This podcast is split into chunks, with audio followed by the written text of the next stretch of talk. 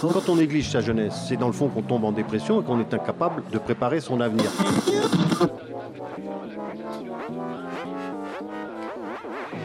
Ça ne veut plus rien dire, lycéens. C'est des merdeux, des cons. Le jeune est tourné vers l'avenir.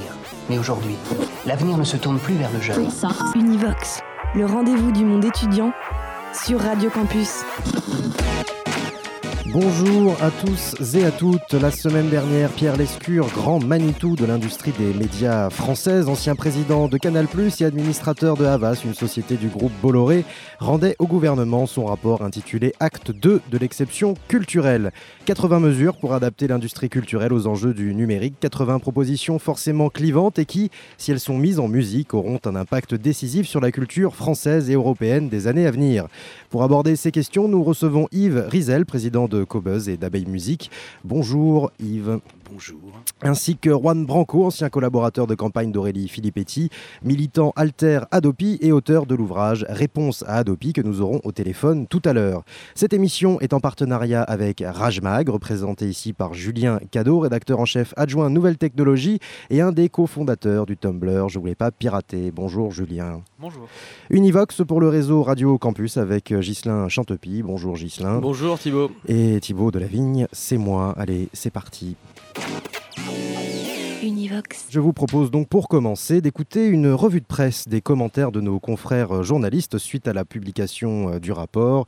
Et c'est un papier pardon, de Martin Brodero. Et on commence par l'erreur un peu bête qui vous pourrit tout un plan de communication. C'est rue 89 qui la raconte. Lundi, Pierre Lescure arrive tout guilleret au ministère de la Culture.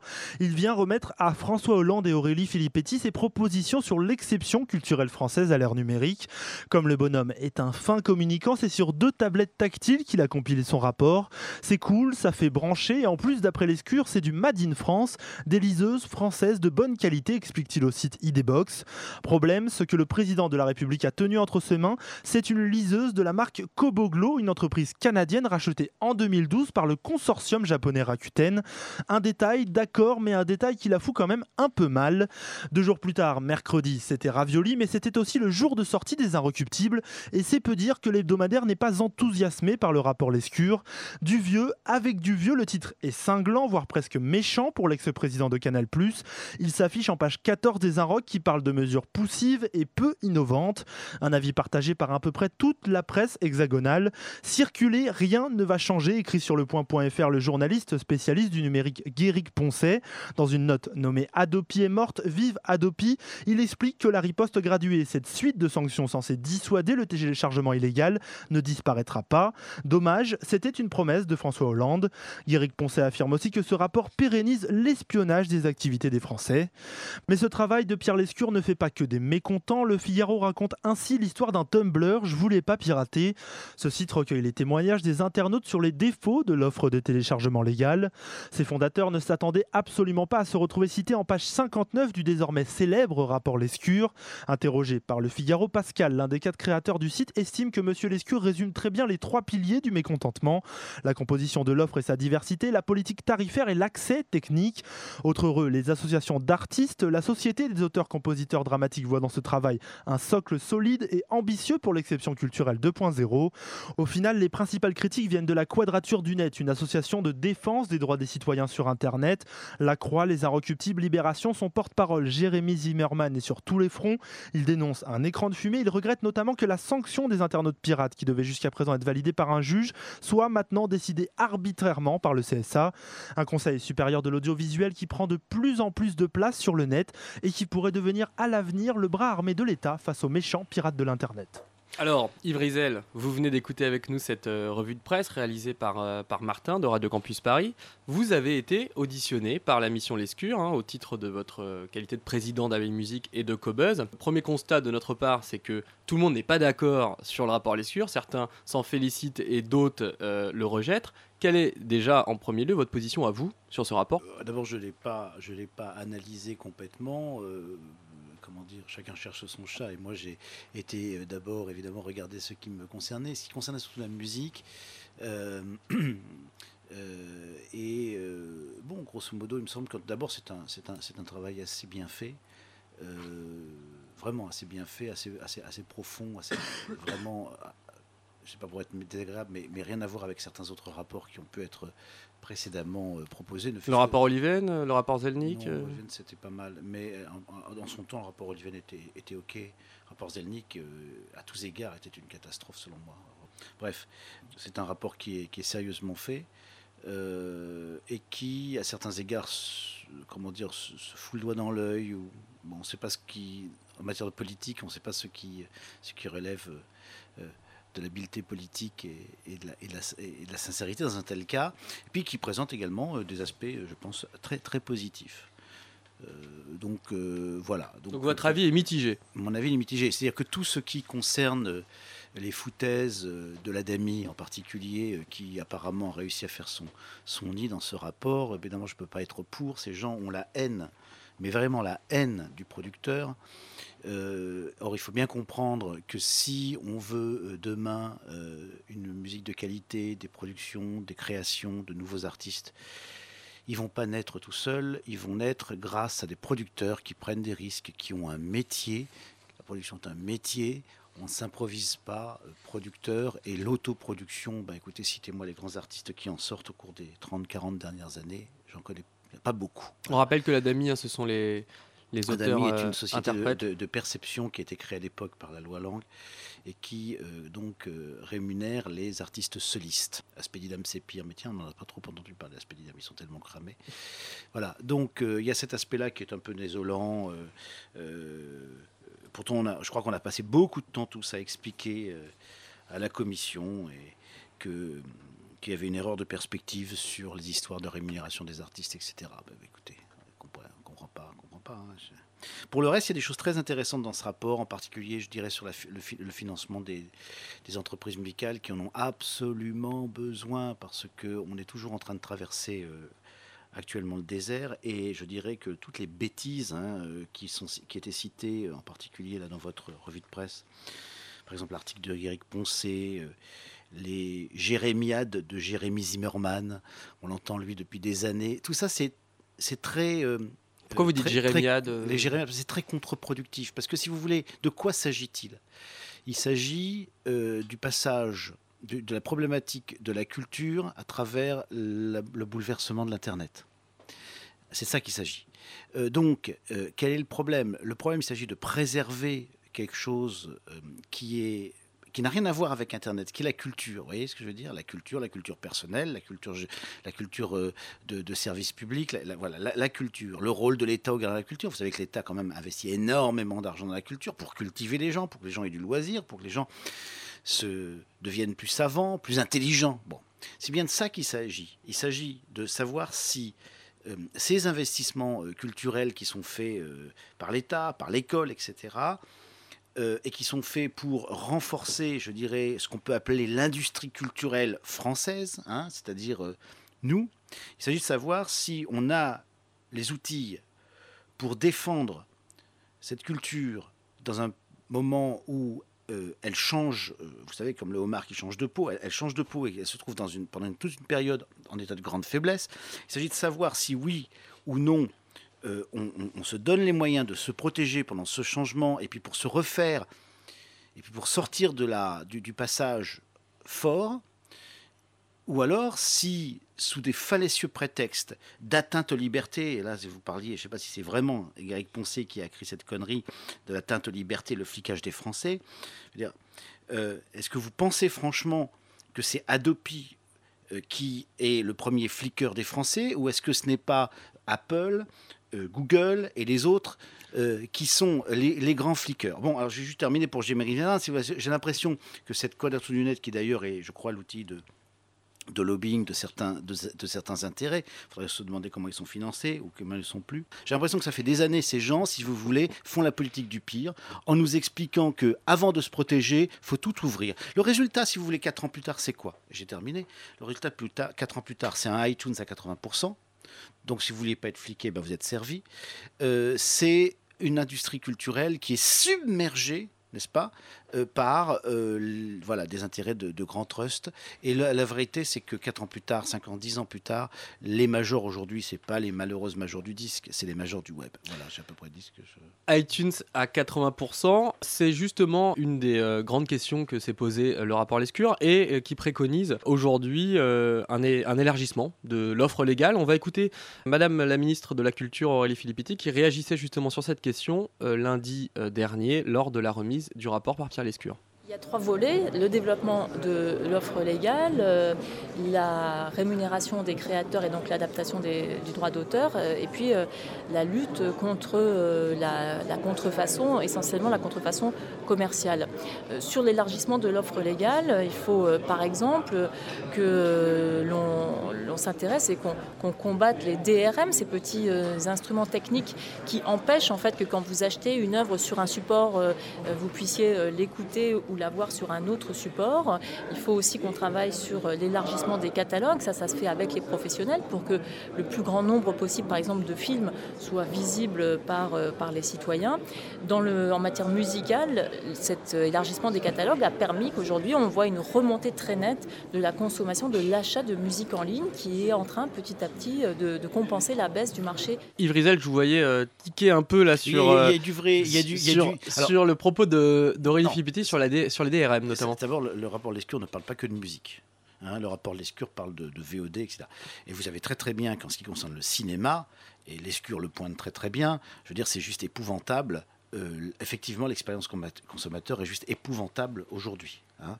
Euh, et il parle en particulier des trous, moi que je trouve incompréhensibles. hein. Si vous avez loupé un film de création, enfin une fiction finan- cofinancée par la télé et que vous voulez la voir deux mois plus tard, c'est foutu. Il n'y a plus rien à voir. Alors, on ne comprend pas très bien quelle est l'intervention du service public pour lequel on paye une redevance là-dedans. Si deux mois plus tard, euh, la fiction, machin chose, euh, bah, vous pouvez même plus la voir. Quoi. Vous êtes obligé d'attendre pour d'obscures raisons de passage en salle. C'est juste épouvantable. Alors là, il y a vraiment, c'est vrai, et, il y a également un problème de DRM sur le livre et sur euh, effectivement euh, les films qui se posent. On verra simplement si. euh, moi, j'ai l'impression qu'au niveau du livre, si vous voulez, c'est une cause sacrée le livre. Encore quoi, elle est moins sacrée aujourd'hui. Le livre Non, est en train de. sacrée. elle est, elle elle est reste moins. très sacrée, elle reste très sacrée. mais j'ai l'impression que ça se détruit. Il faut rassurez-vous, ça se détruit à toute vitesse. Donc finalement, je me demande si c'était pas bien qu'elle soit, soit sacrée. Il fut un temps où quand on touchait un cheveu du, du livre, on avait des prix Nobel à l'Élysée. C'est même plus aujourd'hui d'actualité tout ça. Je pense que tout fout le camp, franchement. Bon, le livre, c'est vrai qu'il y a des solutions qui marchent bien. Dès lors, en effet, euh, comme euh, par exemple le Kindle, etc. Dès lors qu'on reste dans, le- dans, dans l'environnement, euh, comment dire, euh, propriétaire. Mais voilà, il y a un problème de DRM sur le livre. Alors la VOD, c'est une catastrophe. Catalogue euh, minuscule. Catalogue minuscule. On, Euh, on rappelle, hein, Yves Rizel, le DRM, hein, ce que c'est précisément. euh, la DRM, c'est donc la, la- la protection qui permet l'anticopie. Alors je voudrais rappeler une chose, c'est qu'en musique, nous, on a fait tout ce qu'il fallait faire. hein. Il n'y a plus de DRM en musique. Voilà, il n'y a plus de DRM. Bah, vous, en fait, vous- ça- ça- vous téléchargez et puis, et, puis, et puis vous pouvez faire ce que vous voulez avec le fichier. Hmm, Bien entendu, parce que vous dites ça protège euh, l'anticopie, mais ça c'est une théorie. En pratique, ça n'a jamais protégé quoi que ce soit, ça a plus contraint l'utilisateur. Parce que Oui, on, ça- on en- s'est en- bien aperçu qu'en pratique, on arrivait Bah, déjà écoutez, à faire sauter les Ça fait DRM. très longtemps que l'industrie de la musique a fait sauter les DRM. hein. Donc moi je me rappelle, ça fait pratiquement 5 ans, il me semble, en janvier, c'était en mois de janvier, 4 ou 5 ans. hein. Sûr. Ouais, à plus, à plus. Mais ça, ça existe encore dans l'industrie vidéo et c'est même la- la- le fondement de la, de la VOD, le DRM. Il y a un problème de catalogue. Il y a un problème, effectivement, ce qui a été pointé, je crois, par le rapport Lescure. C'est un passage que j'ai pas très bien lu, mais bon, c'est évident, c'est tellement évident. Et c'est très intéressant. Si Lescure arrive à faire bouger les lignes hein, sur la VOD, les, euh, les productions, etc., ça sera très important. Quant au livre, c'est quand même assez navrant qu'on puisse toujours pas lire Al- Albert Camus en, en e-book, je crois. hein. Euh, c'est navrant. Et que chaque semaine, ils sortent des livres qui ne sont pas disponibles euh, en e-book. On est prêt à payer. hein. Euh, moi, personnellement, j'achète beaucoup de e-book et je suis prêt à, payer. J'ai pas de souci. Enfin, je veux dire, j'ai pas de souci. Je suis OK pour payer. Simplement, je trouve pas ce que je. Ce que je... C'est- Enfin, le, je catalogue est un problème, mais également le, le prix. Euh, quand Et on- le prix. Sur le rapport Lescure, on voit très bien que les, enfin, les sondages qui ont été menés montrent que les, les utilisateurs d'e-book veulent des livres moins chers. Parce Bah, qu'ils clair. ont l'impression que c'est dématérialisé, donc il- qu'il y a une... C'est très cher. C'est 20% moins cher et dans certains cas, c'est le même cher. prix. Et, Et- et parfois parfois même plus plus cher. cher. J'ai acheté un livre, oui, absolument. Parfois plus cher. C'est absurde. Mais ils ont intérêt à se grouiller. Alors le problème, vous vous rappelez ce qui s'est passé pour le livre. On a un réseau de libraires fantastique. Enfin, fantastique. On a un grand réseau de libraires euh, qui a été protégé euh, de tout- toutes les manières possibles et imaginables. Les- là où les éditeurs sont très hypocrites, c'est que je pense qu'ils n'osent pas dire aux libraires que ça va être une grosse catastrophe, qu'on va vers la grosse catastrophe. Je crois que les libraires maintenant commencent à, à s'en rendre compte, tout le monde s'en rend compte. De toute façon, il n'y aura pas, il y aura pas grand-chose à... Je suis désolé, mais qu'est-ce que vous voulez qu'on fasse pour sauver les libraires? Il n'y a pas de compatibilité entre l'utilisation numérique et, et le libraire. C'est exact. Et je, je pense, je Hélas. pense aussi qu'il faut aller, il faut aller encore plus loin et dire que les, les, les libraires, euh, si on écoute quelques, quelques comment dire, groupes de libraires qui sont mis ensemble pour discuter sur la, sur la question, on s'aperçoit qu'ils qu'ils mènent une résistance euh, vaine contre le numérique, alors qu'ils devraient euh, résister non à l'intérieur du numérique. Enfin, moi, ma, ma position, je pense qu'ils de- devraient penser déjà plus loin. Parce que sinon, c'est clair et net que c'est ce que vous disiez euh, peut- un peu plus tôt, c'est que les, les Apple et les Amazon sont sur le terrain. Et ils vont les bouffer. Il n'y a pas de... Pour rigoler, si vous voulez, le jour où j'ai vu que chez Virgin on vendait des tablettes Kindle, mais j'étais mort de rire quand j'ai vu ça. C'est-à-dire que même, même symboliquement, fallait pas le faire. Quoi. Je veux dire, c'est hallucinant de voir que Virgin vendait des La tablettes. FNAC ne l'a pas fait, par exemple. La FNAC l'avait pas fait. La FNAC a bah, justement a, a brandé les tablettes Kobo qu'ils ont appelées les Kobo by FNAC. Oui, et leur magasin des- est épouvantable. Leur, leur, leur, leur, leur plateforme de téléchargement est DRMisée est épouvantable. Yves Rizel, une, euh, une autre grande mesure de ce rapport qui a été longuement commentée cette semaine, c'est euh, la nouvelle taxe sur les appareils connectés. Euh, on va écouter tout de suite Pierre Lescure qui euh, justement euh, nous donnait son, enfin réagissait sur cette mesure euh, lundi 13 mai toujours au ministère de la Culture. Aujourd'hui, il y a une taxe euh, sur les diffuseurs de télévision, les outils, la télévision, le poste qui est chez vous, etc. Mais demain, la télévision, elle va être consommée, et d'ores et déjà, c'est vrai aujourd'hui, ce sera encore plus vrai demain euh, avec la télé connectée, c'est consommé partout. C'est normal que tous ceux qui la diffusent y participent. Donc, on propose un taux euh, de contribution très bas parce que l'assiette va être très large. Ça, c'est une chose. Maintenant, sur la copie, nous, on dit, est-ce que la copie va perdurer? Est-ce qu'aujourd'hui, on n'est pas plus près de l'accès que de la copie? On propose quelque chose euh, qui peut être extrêmement léger aussi. Si je me trompe et que demain, il y a toujours autant de copies, notre système restera extrêmement léger, ce sera indolore pour le consommateur. Si en revanche, demain, il y a beaucoup plus d'accès que de copies, alors notre système trouvera son bien fondé, mais on reste à coût on reste à revenu constant, mais, mais pérennisé pour la culture. C'est un peu dangereux parce que l'histoire de la copie privée, c'est complexe. Et puis, mais c'est un peu dangereux parce que la copie privée actuellement est gérée par les professionnels au niveau, euh, par exemple, tout ce qui concerne les aides, et, etc. Et là, ce qu'on nous explique, c'est qu'on va étatiser la copie privée. C'est euh, très dangereux parce que vous savez que l'État peut décider un jour ou l'autre de supprimer une ligne budgétaire. Donc ça, c'est un gros, gros risque pour la pour, pour l'aide à la création.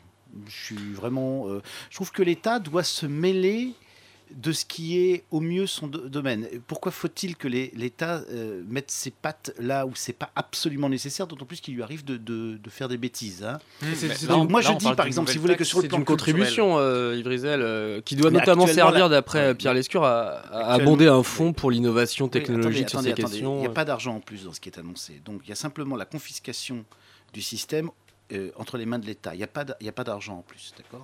Est-ce qu'il souhaite Par contre, il remplacer a- la, la cop- la taxe sur la copie privée ou l'étendre? L'idée, ce qu'il raconte, c'est on va vers l'accès, etc. Il a raison, c'est certain. Il a absolument raison.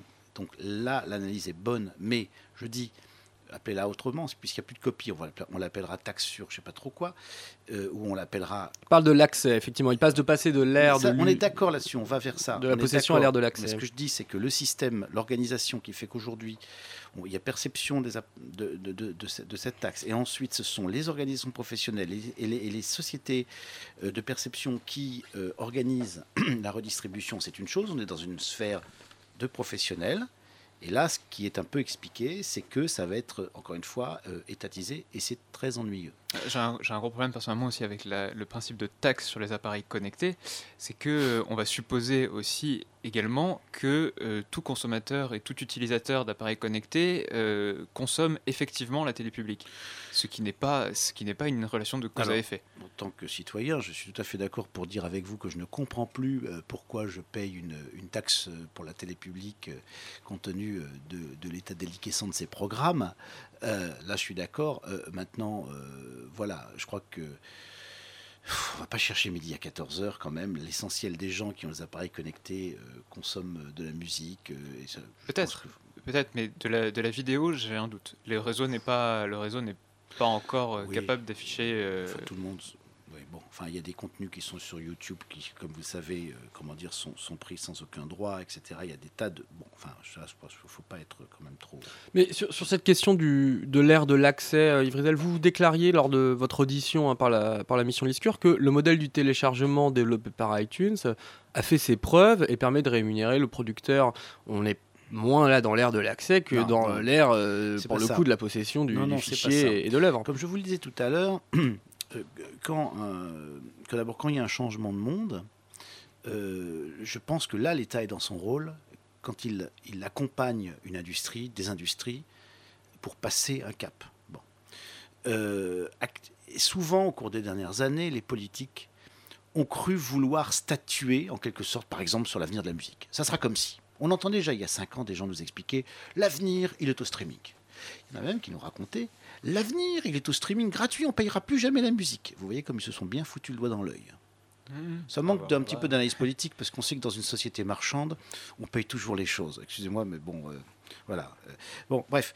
Donc, euh, ce que je dis, ça concerne, c'est un point technique, c'est-à-dire, enfin, c'est un point d'usage. Évidemment, l'avenir, il va être à l'accès et donc à l'abonnement, plus ou moins coûteux d'ailleurs, euh, pour la majorité des utilisateurs. Maintenant, il reste que dans le cas spécifique de la musique, et parce que les producteurs ont besoin euh, de revenus et, les producteurs sont les propriétaires de leur travail et ont le droit, donc, il me semble quand même, de le vendre à qui ils veulent et au prix qu'ils veulent. Mais Ce c'est que là, je dis, c'est là toute la question, Yves Rizel. Excusez-moi de vous couper, mais on a vraiment l'impression que toute cette question euh, de, de la rémunération et puis d'Adopi, du coup, en, en- en mesure de protection, euh, c'est la question de la clé de partage des recettes. Je prends le- la formule de Pierre Lescure, qui est en jeu. C'est-à-dire de là- savoir là qui gagne par- c'est quoi pour avoir presque- fait quoi. Et là- effectivement, le producteur, auteur et euh, acheteur se disputent finalement toujours cette question du gâteau. C'est là que je dis euh, euh, que d'une certaine manière, ils se mêlent. C'est un, un problème, une mauvaise réponse à un problème qui ne se pose pas.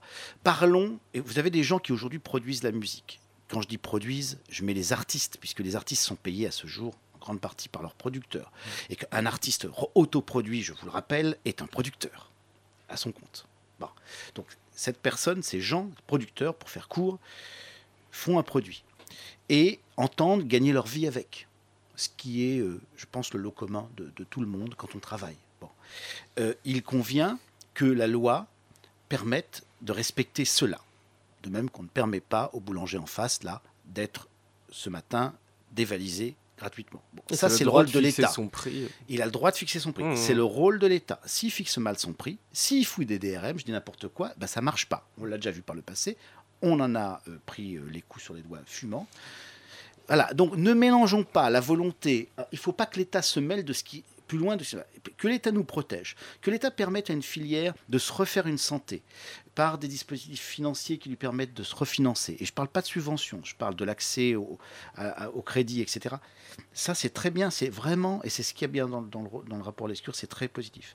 Mais que ce rapport vienne sous l'influence euh, dont sur laquelle il faudrait beaucoup dire, il faudrait en parler à fond, il faudrait se demander euh, les mécanismes de l'ADAMI et, et pourquoi ils ont cette, euh, position qui à certains égards est- comment dire, est, est- est- est ridicule, mais qui sont des, des- des positions de, de- de- de- comment dire d'organisation interne en Mmh. fait. Bon, ça, euh, je pense que là, le rapport s'aventure sur des terrains qui sont pas très, pas très malins. Il y avait une alternative euh, bon, qui a été écartée hein, par le rapport Lescure à ce négoce traditionnel hein, sur les biens culturels. C'était aussi euh, la licence globale. On sait que vous y êtes opposé. Non, c'est pas seulement que c'est opposé, c'est- que, que nous serions comme ça un village gaulois unique au monde, euh, alors que c'est euh, d'abord, c'est- je crois que c'est anticonstitutionnel, et, et- et- et voilà, donc euh, c'est absurde puisque ça serait vouloir absolument euh, faire une sorte d'exception euh, française qui tiendra Mais- pas. mais pourquoi peu ce qui a été fait. Enfin, mais pas, je pourrais vous expliquer, mais par le passé, je- enfin, j'ai déjà expliqué pourquoi. D'abord, la licence globale, parce que la licence globale est quelque chose qui sera destructeur vis-à-vis des répertoires rares, des répertoires en développement, des répertoires culturels. J'ai même oublié mes arguments, mais je les ai, je les ai, euh, comment dire, expliqués par le passé. Je crois c'est vraiment un, débat totalement dépassé. Aujourd'hui, on voit bien que on est plongé dans un bain global et on doit, encore une fois, se préoccuper de savoir s'il est possible de reconstruire un dynamisme de la distribution des produits euh, et des biens culturels français, sachant que pour un groupe, je dis toujours la même chose, pour un groupe de rock d'Aubervilliers, s'il doit passer par Cupertino pour accéder, pour que son fan de Bécon-les-Bruyères puisse voir une bannière sur euh, le site iTunes, eh bien, croyez-moi, c'est beaucoup moins bien que même par le passé quand on est à la FNAC et où on pouvait, une fois qu'on avait référencé le produit, euh,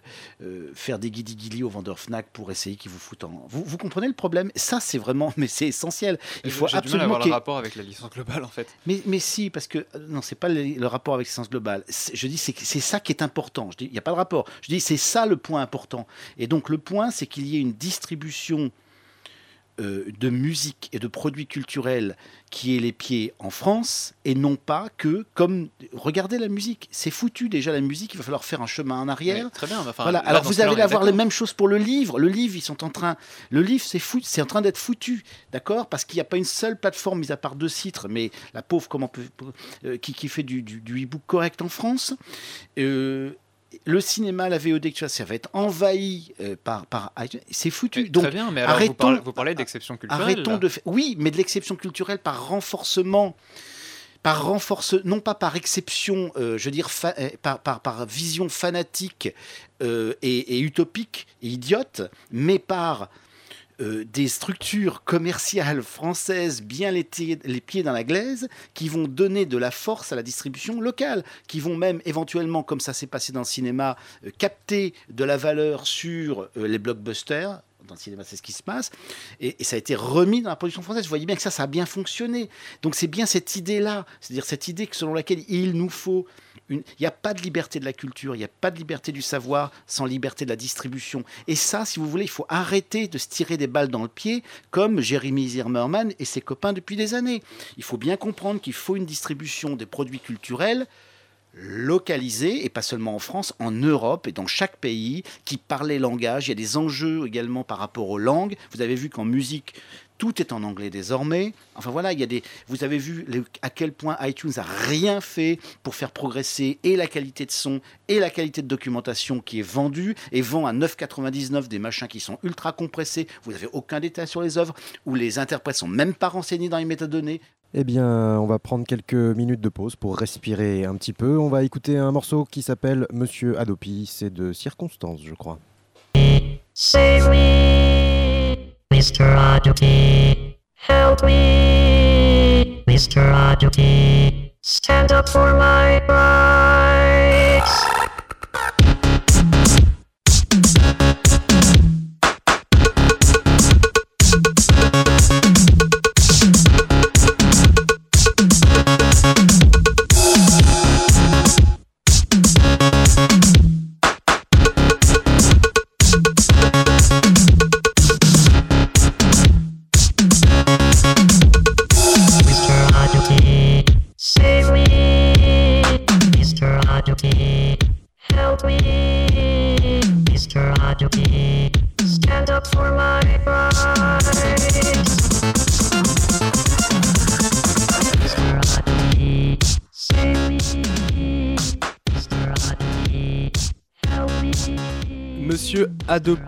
Vic Knet qu'on vient d'écouter à l'instant et euh, Juan Branco euh, nous a rejoint au téléphone, je ne sais pas si on l'entend.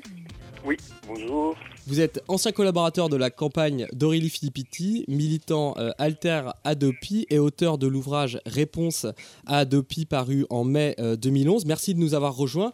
Euh, vous êtes également l'auteur d'une tribune publiée sur le site des Inrecuptibles lundi dernier, une tribune intitulée Une opération de blanchiment dont personne n'est dupe. Et donc vous avez réagi euh, naturellement euh, à la publication de ce rapport en le critiquant fermement, en dénonçant euh, effectivement ce que vous estimez être une opération de blanchiment. Oui, tout à fait. Moi, je pense qu'il y a eu une tentative, en fait, enfin, je pense, je, le sais, il y a eu une tentative d'essayer de, de, ne pas trop se dédire par rapport aux promesses de campagne et par rapport à ce qui avait été dit les années précédentes à la fois de la part du Parti socialiste euh, et des différents membres du gouvernement, euh, que ce soit Jean-Marc Ayrault ou Aurélie Filippetti, qui s'étaient beaucoup impliqués personnellement pour euh, lutter contre le dispositif et promettre une alternative qui soit euh, euh, bien différente. Et là, il y a eu un- une rétrocession très importante et l'idée, c'était de trouver une formule qui permette de sauvegarder les apparences sans sur le fond bouger, et c'est ce qu'ils sont tentés de faire, et je pense que ça n'a pas bien marché, et, que personne n'y a cru, et qu'aujourd'hui on se retrouve avec un dispositif qui est très similaire à la Adopi, voire euh, plus efficace dans le sens où euh, euh, la nouvelle instance au sein du CSA sera capable de condamner beaucoup plus facilement enfin de, sanctionner beaucoup plus facilement, pardon, ce ne sera pas des condamnations, les, euh, euh, personnes qui téléchargeront, partageront des fichiers euh, musicaux ou cinématographiques. Et donc à partir de là, on n'est pas du tout dans ce qui avait été promis, notamment avec ce qu'ils appelaient l'acte 2 de l'exception culturelle, qui était une expression que que j'avais inventée en fait pendant la campagne et qui était vraiment d'un changement de paradigme et d'essayer de voir comment est-ce qu'on pouvait, en s'appuyant sur, sur le numérique et les nouvelles industries technologiques pour euh, financer la culture comme on l'avait fait en s'appuyant sur la télévision dans les années 80 euh, pour le cinéma et donc à partir de là repenser les modes de financement dans leur ensemble. Là on n'est pas du tout dans cette perspective et en plus on ne crée aucun droit nouveau pour euh, les publics et on, et on continue sur un modèle qui, qui à l'évidence ne fonctionne pas en particulier dans le cinéma, qui est celui de la consommation euh, VOD, qui stagne et, alors qu'on lui promettait une croissance à, à deux chiffres, voire à trois chiffres il y a quelques années. Voilà, on, on rappelle que vous étiez euh, désolidarisé euh, dès euh, 2012 hein, sur cette question d'Aurélie Filippetti pour laquelle vous aviez euh, fait le conseil hein, sur ces questions euh, pendant la campagne. Euh, Qu'est-ce qui, selon vous, euh, a fait que euh, euh, cette euh, position euh, du Parti socialiste a, a changé euh, à un moment donné de euh, ce qu'elle défendait euh, les années précédentes? Écoutez, moi je pense qu'il y a une série de facteurs à commencer, et je pense que c'est la plus importante parce que c'est peut-être aussi la moins, la, moins visible immédiatement, et surtout quand, enfin moi je l'ai vu très facilement parce que j'étais, euh, j'ai travaillé avec eux et avec Aurélie et avec euh, François Hollande aussi, c'est une méconnaissance assez forte du milieu de la culture qui en fait entraîne une, euh, un- vraiment un- un- un- une sorte de une vision sans relief du monde de la culture. C'est-à-dire qu'ils ne voient que ceux qui vont vers eux, et ceux qui vont vers eux, c'est quelques lobbies et quelques organisations qui payent des lobbyistes elles-mêmes qui sont euh, euh, plus ou moins euh, légitimes, qui vont du SNEP à la SACD en passant par la SSM. Toute une série en fait d'organisations comme ça représentatives qui purulent en particulier dans le cinéma, l'art, le SPI, etc. Et qui, encore une fois, je, ne veux pas critiquer le principe du fait qu'il y ait des organisations représentatives, mais ils ne se rendent pas compte en fait de, quel est le véritable poids de chacune de ces organisations. Et donc à partir de là, ils, laissent, ils se laissent entraîner par ceux qui parlent le plus fort d'une certaine façon. Et donc il- alors qu'il y a une multiplicité de points de vue dans le milieu de la culture sur ces questions et beaucoup de difficultés qu'ils n'arrivent pas à voir. Et donc comme ils ont, une méconnaissance très forte et à la fois un respect important, ils sont tétanisés par rapport à une surenchère qui pour le coup est le propre des quelques lobbyistes les plus, euh, les plus, les plus renommés, comme Pascal Regard, pour qui s'intéresse euh, à ces sujets, et qui euh, vont être dans une surenchère parce qu'ils connaissent très bien le mode de fonctionnement des politiques dans les campagnes présidentielles, et qui vont, par des tribunes, par toute une série de mesures, tenter de faire pression au maximum pour obtenir tout ce qu'ils peuvent, quitte à ensuite, même, même si finalement ils, ils auraient peut-être gagné sur le moyen et long terme à plutôt envisager des, une transformation plus, forte. Et, en fait, comme on est dans un... Le ministère de la Culture en France depuis 10 ans est sur un modèle de cogestion euh, avec le milieu de la culture, c'est-à-dire qu'elle n'est pas du tout à l'initiative, il n'y a aucune force d'impulsion. Et nous, l'idée, c'était de changer ça et de proposer en fait des réformes ambitieuses qui permettent de compenser les nombreuses fragilités du modèle actuel. Et euh, on a complètement abandonné cette, euh, cette possibilité parce que tout simplement, voilà, il y avait une vraie fragilité euh, politique et une vraie difficulté à, à saisir la complexité du milieu. Alors, Yves, Yves Rizel, sur ce constat sévère hein, de, de Juan Branco. Oui, euh, bonjour monsieur.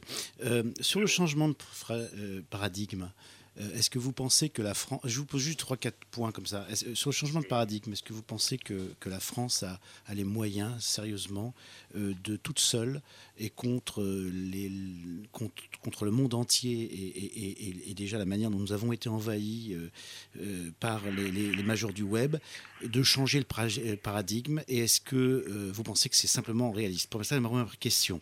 Vous, vous dites qu'il y a... euh, voilà. Ensuite, euh, vous parlez des organisations, je suis d'accord, hein, les machins, les organisations, etc. les, je suis d'accord également sur tout ce qui est absolument euh, rétrograde et passéiste et surtout conservateur au sens propre euh, dans le milieu de la culture et, et tous les conforts, etc. Je suis d'accord. Mais maintenant, si vous, vous... Là, on parle... Qui est-ce qui, mis à part, si vous mettez toutes ces organisations bout à bout, est-ce qu'il y a des gens qui sont pas... euh, est-ce qu'il y a des gens importants qui ne sont pas représentés par ces organisations? Autrement dit, je, vous me répondrez ensuite, mais qui est-ce qui n'est pas représenté par toutes ces organisations une fois que vous les avez mis bout à bout? Euh, Et enfin, euh, est-ce que, oui ou non, ça fait, ça fait partie de votre de, de du, fondement, si vous voulez, de, de- votre opinion et de ce que vous préconisez ou de ce que vous préconisiez, le fait qu'il y a une industrie culturelle en France, il y a une pensée française, il y a une culture française, que ça a fait l'objet d'investissements absolument considérables depuis euh, des années par le ministère de la Culture et de l'Éducation nationale, que ça fait partie c'est de pas, notre... forcément- c'est pas forcément ça, Attendez, pardon, terminer. qui, Juste- qui est mis je en cause. je veux hein. Non, je veux poser la question parce que c'est la même question à pour Zimmerman, si vous voulez. C'est est-ce que oui ou non, il y a quelque chose à défendre, il y a quelque chose auquel on croit? Est-ce qu'il y a quelque chose auquel on croit et est-ce qu'il n'est pas et quand vous avez quand vous possédez quelque chose et que vous êtes dans une période de changement, est-ce que c'est le moment, comme vous dites, de changer de paradigme pour finalement laisser envahir tout ce bordel? Ou est-ce que dans ces moments-là, il faut pas tout, il faut pas déjà défendre ce qu'on a avant de euh, vouloir euh, mettre des petites fleurs partout? Bah, moi, sur cette dernière question, euh, je pense Branco. que le rôle euh, oui, du- des, euh, des pouvoirs publics est d'accompagner la transition et d'aider les, les industries à transformer leur modèle parce que leur modèle, comme c'est normal, face à une révolution technologique telle que le numérique et Internet, se, se révèle de moins en moins adapté et pose de plus en plus de problèmes. On le voit dans le cinéma, par exemple, avec toute la question du préfinancement, etc. On voit qu'il y a des difficultés qui se posent et qui viennent s'ajouter à des difficultés qui existaient déjà, qui étaient une trop forte dépendance à la publicité, aux chaînes de télévision, etc. Donc moi je pense que les pouvoirs publics, s'ils se posent de façon trop conservatrice, comme c'est le cas en ce moment, même si le rapport Lescure, sur quelques points, euh, essaie d'aménager des voies euh, vers une position un peu plus offensive, mais je pense qu'elles seront de toute façon très vite abandonnées parce qu'elles ne prennent la, la forme que de recommandations, de concertations, etc. Oui, parce qu'il y, a- il y a des choses, hein, Roi de Branco, quand même, euh, qui, qui- qui vont dans votre sens. hein. Euh, moi, ce que, ce que j'ai pu lire dans votre, dans votre tribune, euh, vous parlez d'intégrer une chronologie des médias rénovés, de réhabiliter le CSA en lui donnant Oui, de le nouvelles problème, c'est en prérogatives fait- de sanctions. oui, On a le sentiment que sur ces points-là, en tout cas, le rapport Lescure peut presque aller dans votre Ah bah, sens. Oui, avec un problème, c'est que ça- reste dans, de l'ordre de la recommandation de la concertation. Et par exemple, sur chronologie média, ça fait deux ans que les négociations sont bloquées par un désaccord entre la SACD et Canal+. On rentre dans du détail. Mais c'est pour vous dire que les, les- les pistes les plus originales et peut-être les plus créatives du, euh, de- de- du rapport Lescure sont celles qui, à mon avis, seront le plus rapidement abandonnées et qui, elles-mêmes, dans leur rédaction, prennent la forme de recommandations assez, euh, assez fragiles. Mais pour venir aux, aux questions euh, que vous m'avez posées, donc sur la dernière, évidemment, évidemment, et si, euh, et si justement on s'est engagé dans un travail de réflexion et qu'on a essayé de concevoir justement un acte 2 de l'exception culturelle avant que la, concertation de Pierre Lescure, c'était justement parce qu'on voyait bien qu'on était un, on est un changement de paradigme. La question c'est est-ce qu'on l'accompagne et est-ce qu'on l'accompagne en tentant d'être innovant et en tentant justement d'être en quelque sorte à la pointe de cette innovation pour pouvoir ouvrir le chemin pour les autres pays, puisque a fait la France avec l'exception culturelle, avec euh, le, système de financement de la culture qui a été mis en place aux années langues, c'était ça, c'était quelque chose qui était, au lieu de voir la télévision comme un ennemi pour le cinéma, on en faisait un allié. Bah là, on aurait pu faire la même chose avec, Internet, parce qu'il y a des sommes d'argent très importantes à débloquer pour la culture, qui, sont là et, ces, acteurs sont prêts à contribuer, parce qu'ils ils peuvent y gagner si on trouve des solutions innovantes. Et elles existent. Donc sur ce dernier point, évidemment, l'idée c'est préserver, c'est voir comment préserver. Et je suis convaincu que si on reste sur une posture conservatrice qui est de mettre des digues, des barrages contre le Pacifique en attendant que ça passe et en attendant qu'on change les comportements, parce qu'on croit encore que son substitut va changer les comportements et que en créant une amende qui sera plus facilement automatisable et Qui sera de 60 parce euros, hein, on précise. Voilà, parce qu'elle sera beaucoup plus légère et que donc on pourra, on pourra avoir une approche radar un peu automatique. On croit que ça va induire des changements de comportement. On croit encore qu'on a la capacité de transformer des comportements qui sont ancrés dans, les, dans, dans, les, dans le quotidien de toute une génération et maintenant de plusieurs générations depuis 10 ans, des millions de personnes, du jour au lendemain, avec un- une approche purement répressive, même si c'est une, une répression light. Je ne suis pas en train de crier au loup, etc.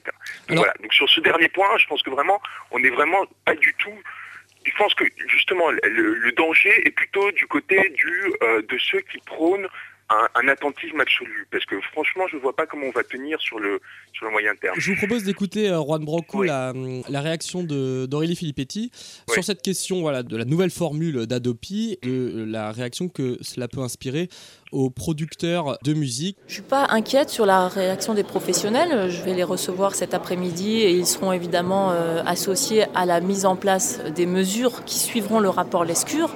Euh, on, ne, on ne supprime pas tout mécanisme de sanction. Au contraire, on réoriente la lutte contre le piratage vers les sites qui tirent de l'argent de ce piratage, c'est-à-dire vers des sites qui sont quasiment mafieux. On avait vu l'exemple de Mega Upload et qui aujourd'hui euh, en France ne sont pas euh, suffisamment poursuivis. Donc c'est eux que l'on veut euh, abattre et au lieu de, ce qui se faisait auparavant, c'est-à-dire une stigmatisation uniquement des, internautes qui pratiquent le peer-to-peer. Je crois qu'aujourd'hui la priorité elle est clairement sur les sites qui font de l'argent sur le dos des créateurs. Alors, Juan Branco, cette refonte d'Adopi ne vous convient pas. Euh, le SNEP a dénoncé, lui, le fait que les solutions proposées ne sont pas à la hauteur des enjeux et bien loin des attentes des producteurs de musique. Et vous, pour des raisons bien sûr contraires, vous n'êtes euh, pas du tout d'accord également euh, avec ce qui est pourtant qualifié de suppression d'Adopi. Mais on reste le cul entre deux chaises et vraiment c'est ce que je vous disais au début, c'est une réforme purement esthétique qui ne, change rien. Encore une fois, on reste euh, sur un paradigme qui, devrait évoluer et qui va évoluer. Et moi de toute façon je suis convaincu qu'à terme et même à, plutôt court terme, on va, se diriger vers un système de licence globale mais qui sera privé. C'est-à-dire qu'on avait la possibilité de créer des financements, enfin de- d'organiser une solution qui soit régulée par l'État.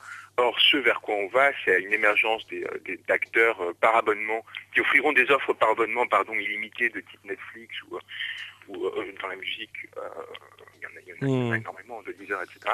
Et, dans ce- et on confie aux acteurs privés, et moi, évidemment, je ne suis pas pour une étatisation de la culture, ce qui est peut-être moins intéressant, c'est de confier à des intermédiaires privés juste de commercialisation cette solution, alors qu'on aurait pu créer une solution qui rapporte beaucoup plus d'argent, parce qu'elle aurait complètement, euh, elle, elle n'aurait pas souffert de la concurrence du piratage comme le souffrent les, les- les- les- les solutions privées. Elle aurait permis, parce qu'elle aurait concerné l'ensemble de la population et qu'elle aurait concerné les, abonnements en Internet, donc de ne pas avoir à taxer les majors, etc., ce qui, va se- ce qui est une utopie, on n'y arrivera jamais, alors que là on avait une base territoriale qui permettait de le faire et qui aurait donc permis de rapporter 6 à 7 fois plus d'argent.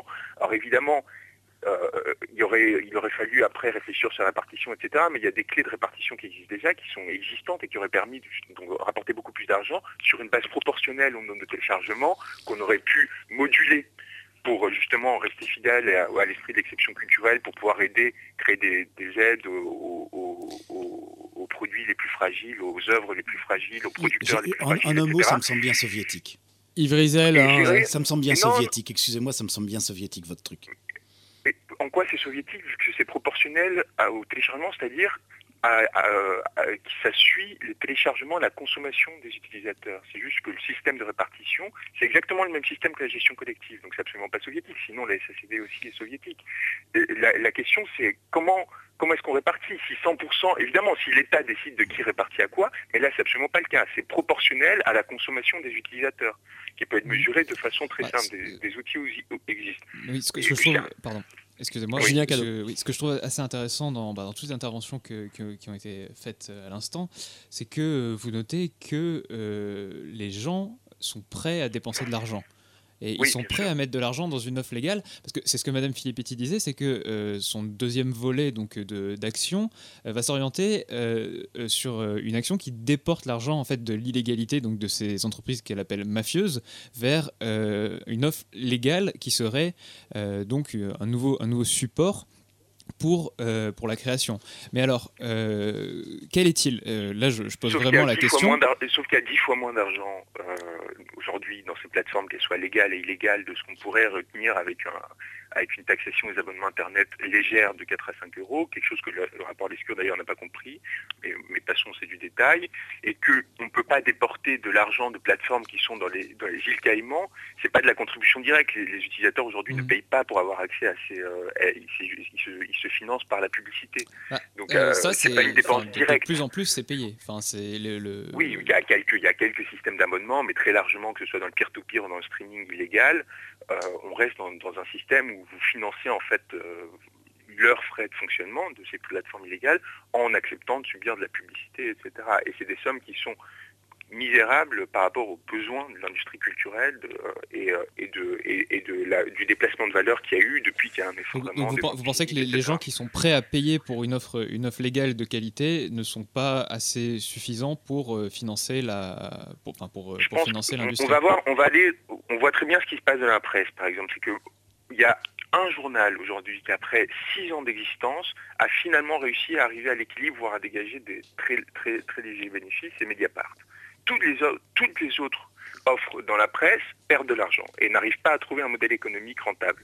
Qu'est-ce qui se passe? C'est que et- et- et- et ce qui est encore pire, c'est que même Mediapart, par exemple, c'est un succès évidemment comme modèle, mais imaginez-vous si tout se limite et on se retrouve avec 6-7, le, le portefeuille des consommateurs est limité, c'est-à-dire qu'ils ne pourront pas être abonnés à 7 offres qui coûtent euh, 10 euros par mois, plus une offre d'abonnement pour la vidéo, plus une offre d'abonnement à la musique. Ce qui peut marcher sur un ou deux ne peut pas s'étendre, ne, ne peut pas se généraliser. Donc, Justement, c'est la raison pour laquelle, justement, si vous voulez, je suis abonné à Mediapart, ou je sais pas combien, je paye 12 euros par mois, euh, et cet argent va à Mediapart. Et donc, Mediapart, en tant que producteur, le producteur que, que vous avez l'air, et, et le rapport Lescure, dans certains cas, a l'air de, de haïr, et que, évidemment, l'Adami haït, et que, etc.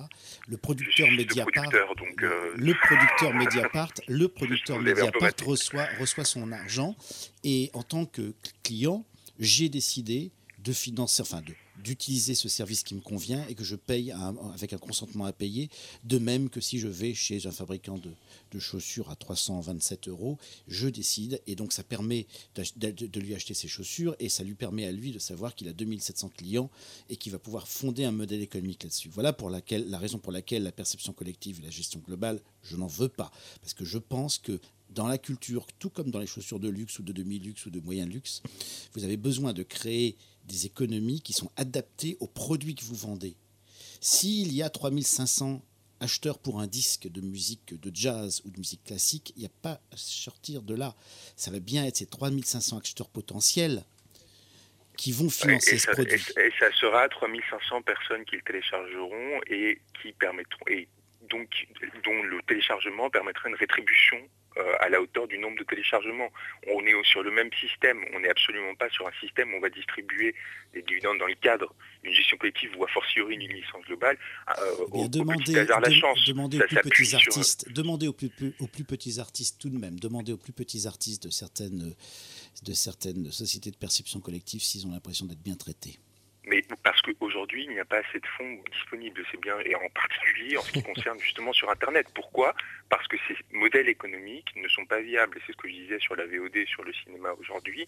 Les plateformes de VOD stagnent. On leur promettait une croissance de 50% dans l'année 2013. Elles sont et on en a besoin. extraordinairement. elles sont- ah, en plus, alors, là, Lescure le dit quand même, elles sont extraordinairement déprimantes et, enfin, je veux dire, il n'y a, vraiment rien, quoi. On trouve rien. il faut, oui, donc il faut essayer. il et on- on n'a rien à la fois. On, on a une croissance qui stagne, évidemment, on a un revenu pour les artistes, même aussi pour les producteurs, les ayants droit, etc., qui est nul, qui, qui est, extrêmement réduit. Donc la question, il faut s'interroger sur la pertinence de ce modèle. Et moi, je pense qu'on peut passer par une solution alternative, qui est de par l'intermédiaire d'une euh, d'une licence globale qui permettrait de débloquer quand même 1,2 milliard d'euros. Alors vous savez ce que fait le rapport discours pour décrédibiliser cette, cette Oui, euh, cette les- on rappelle que Pierre Lescure a chiffré, hein, le, effectivement, ils n'ont pas contourné le- la question, mais effectivement, ils l'ont ils l'ont chiffré et donc on, ils ont annoncé que c'était pas du coup une solution du tout viable. hein. Oui, pour, mais moi, je- moi j'ai lu le rapport et je, je vous dis pourquoi en deux mots. Ils disent que il faudrait, ça rapportera 1,2 milliard d'euros et que ça équivaut en gros au chiffre d'affaires de, de la musique plus quelque chose de plus et que donc du coup c'est complètement inviable parce qu'il faudrait avec financer le cinéma, etc.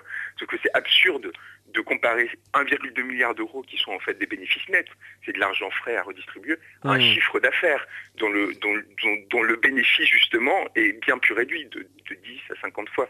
Donc on n'est pas du tout, on est vraiment sur une tentative d'écarter quelque chose qui, de façon un peu fallacieuse. Et ça aussi c'est un peu embêtant, c'est-à-dire que Lescure essaie de montrer beaucoup de signes d'ouverture et de réflexion sur le moyen terme, mais après il, se refuse en fait à l'envisager comme possible dès le départ, et donc il va essayer de contourner en trouvant des arguments qui sont qui sont pas bons, et du coup ça empêche d'avoir une discussion Et moi, je pense que là-dessus, vraiment, on verra.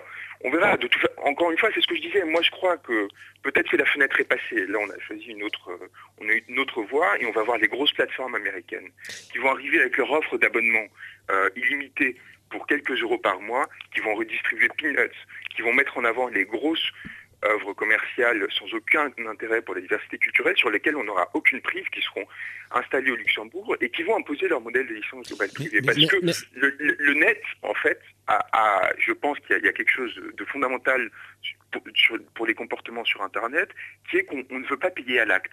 On est prêt à payer un abonnement. Euh, qui sera en fait qu'on qu'on ne sentira pas passer en quelque sorte par, par prélèvement etc de Vous quelques euros par mois vous mais on, généralisez mais de on manière veut réduite. on- Ça ne peut pas, ça ne peut pas protéger la création. Merci euh, Yves. La création fragile. Yves Rizel. euh, Juste, juste un dernier mot. Euh, c'est les cartes UGC limitées qui ont sauvé le cinéma français ces dix dernières années. Et ça, c'est un modèle d'illimité. Donc il faut s'interroger sur est-ce que ça dévalorise vraiment la culture? Oui, mais la production, on est vous avez, malheureux vu, de le- ce vous avez vu le mécanisme de favoriser, pour favoriser, et c'est sur ça qu'il faut travailler effectivement.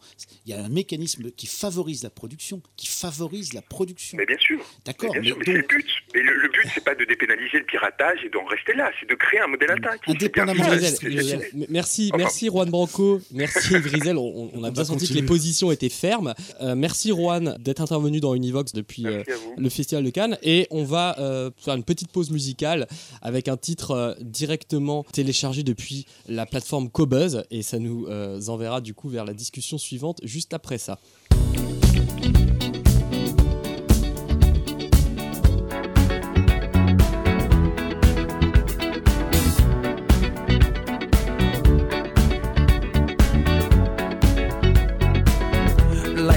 Legend of the phoenix. All ends with beginnings. What keeps the planet spinning? Ah, the force from the beginning.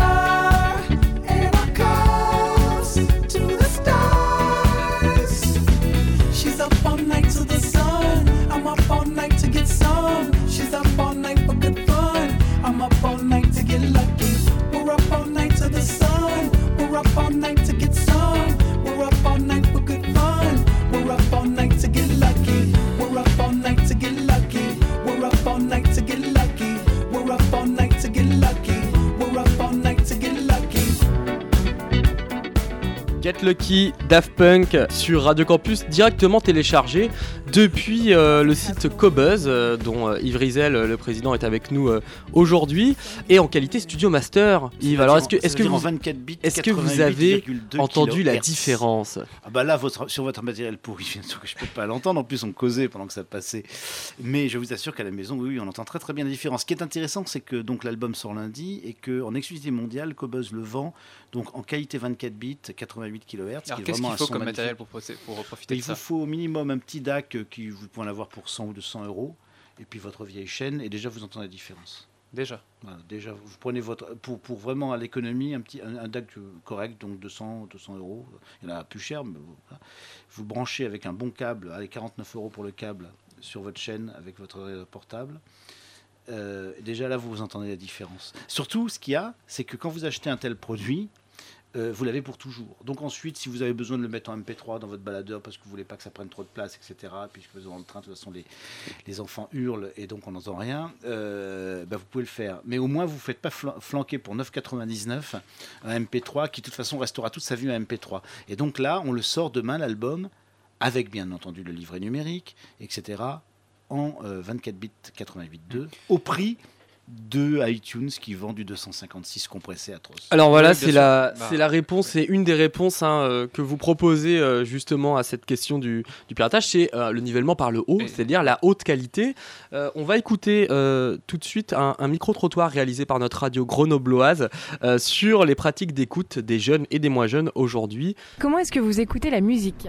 Euh, je télécharge. surtout en la jouant. Et puis euh, la plupart du temps, bah, sur YouTube, euh, on- c'est encore un moyen euh, facile de, de- de découvrir des nouvelles choses. euh. J'écoute plutôt la musique euh, que, que j'ai sur mon ordi. C'est plutôt des gens qui me l'ont passé, en fait, c'est pas moi qui l'ai téléchargé. En fait, je suis abonné à Deezer, du coup, bah, je, je Deezer, sinon sur YouTube, quoi. La radio, euh, c'est Deezer, YouTube. La dernière fois que vous avez acheté un CD Un CD, euh, je sais pas, je dirais il y a 5 ans, 5-6 ans. Ouh là là, il y a plus d'un an, hein, ça, c'est euh, c'est clair que ça, ça remonte en tout cas. Non, non, si j'en achète, c'est pour les mamies plutôt.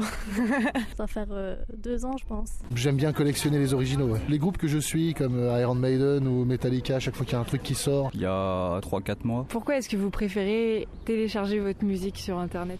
C'est plus simple, on l'a tout de suite, on n'a pas besoin de se déplacer. Et puis euh, on teste et si ça nous plaît, on télécharge. Donc entre le CD et Internet, c'est sans appel, c'est Internet. C'est Internet. Ah oui, c'est sûr. Internet, parce que je peux retrouver les CD que j'ai déjà. Euh, Internet pour le nouveau musique. Alors je vous vois sourire, hein, Yves Rizel, à l'écoute de ce, de ce micro-trottoir réalisé par euh, notre radio grenobloise, Radio Campus Grenoble. Ils sont très bien ces petits jeunes. No- Notez que enfin, votre journaliste n'a pas demandé si, quand il téléchargeait, il parlait de téléchargement légal ou illégal. Ah. Parce que quand. euh, Forcément légal. Forcément légal, vous pensez Ouais. Euh, en fait, je voulais revenir sur quelque chose qui avait été dit avant. Donc, le, le nivellement par le haut, euh, oui, certes, c'est quelque chose que vous proposez avec Cobuzz, mais c'est quelque chose qui n'existe pas dans le reste de l'industrie. Donc, euh, la vidéo, euh, les livres, par exemple, euh, on n'a pas euh, un nivellement par le haut, on n'a pas euh, une offre qui permettrait d'avoir euh, l'équivalent de ce que vous proposez, c'est-à-dire un master, euh, enfin on va pas appeler ça un master, mais on va appeler euh, ce qu'on appelle à, à mettre à disposition des utilisateurs, c'est-à-dire un fichier qui serait euh, à la fois en version française et en version originale, un fichier qui serait sous-titré et un fichier qui pourrait être lu dans les deux normes HD qui sont les plus, les plus répandues, c'est-à-dire le 720p et le 1080p. Ça, c'est quelque chose qu'on n'a pas dans la vidéo et euh, que l'offre euh, illégale nous permet euh, tout à fait de nous procurer, euh, parfois largement avant la sortie en DVD. Et euh, Alors, d'abord, c'est pas moi qui parlais de nivellement par le haut, c'est notre ami qui, Oui, qui c'est nous- vrai. qui nous, a- qui nous a invités. C'est vrai, Moi, mais je c'est ce que vous avez fait, en en fait, faisant, avec- en Mais faisant c'est ce que vous faites, c'est ce que vous faites en faisant Cobuzz, Cobuzz, voilà. En faisant Cobuzz, c'est quoi? C'est du militantisme pour euh, permettre aux gens, quand on leur vend quelque chose, parce que c'est difficile en effet de convertir les gens à la, au- comment dire, à la- aux plateformes payantes et légales. Et donc on dit que pour les convertir, eh ben, il faut qu'on leur fasse un effet waouh.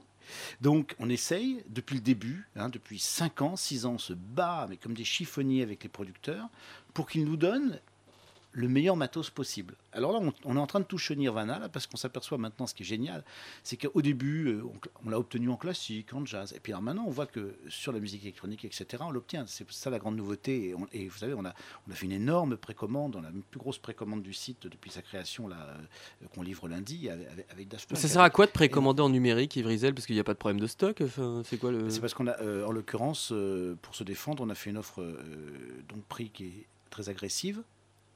À 9,99 Voilà, donc on le rend en même temps que les autres, euh, disponible en, en même temps que les autres, mais en, en- en meilleure qualité. Donc il sera plus cher après, euh, après lundi, c'est ça? Euh, Généralement, on vend le, la- le 24 bits. Euh, Le 24 bits, c'est pas pour. Je dirais, ça peut pas forcément intéresser tout le monde. hein. Nous, enfin, franchement, c'est ça que je voulais dire. C'est le premier but de Cobuzz, c'était de dire voilà, vous avez pendant 30 ans écouté des CD, vous aviez une certaine qualité. Bon, on comprend pas pourquoi on vous livrerait autre chose qu'au moins cette qualité. C'est aussi bête que ça. Donc, vous voyez, c'est pas de l'élitisme. C'est pas le nivellement par le haut, c'est simplement pas se foutre de la gueule du monde. Vous comprenez Mmh, bien sûr, bah, c'est ce que fait un peu l'industrie de la vidéo. Enfin, alors, du coup, elle se fout de la gueule tout du à fait- monde. Ah ben, tout à fait. je- mais c'est pour ça que les offres de vidéo, on me demande, je suis, en, tant, en tant qu'utilisateur, je suis d'accord, mais mille fois d'accord, alors- sont très arriérés. Et le livre, le e-book, pareil, très arriéré. Et on peut dire qu'en musique, même si je suis critique, si vous voulez, à certains égards, et j'essaye de faire une plateforme qui, qui vraiment est en, en avant-garde de ce point de vue-là, et on se bat pour ça. Merci beaucoup Yves Rizel. Désolé de vous couper, c'est la fin de cette émission. C'était Univox pour le réseau euh, Radio Campus France. Euh, Yves Rizel, vous étiez donc notre invité, président de Cobuzz et d'Abeille Musique. Nous avons reçu Juan Branco, ancien collaborateur de campagne d'Aurélie Filippetti. Cette émission était en partenariat avec Rajma, qui était représenté ici par son rédac chef adjoint Nouvelles Technologies, Julien Cadeau. Pour le réseau Radio Campus, c'était Ghislain Chantepie et Thibaut Delavigne. Merci à tous et à toutes. Et on se retrouve très très bientôt sur le réseau Campus France. Salut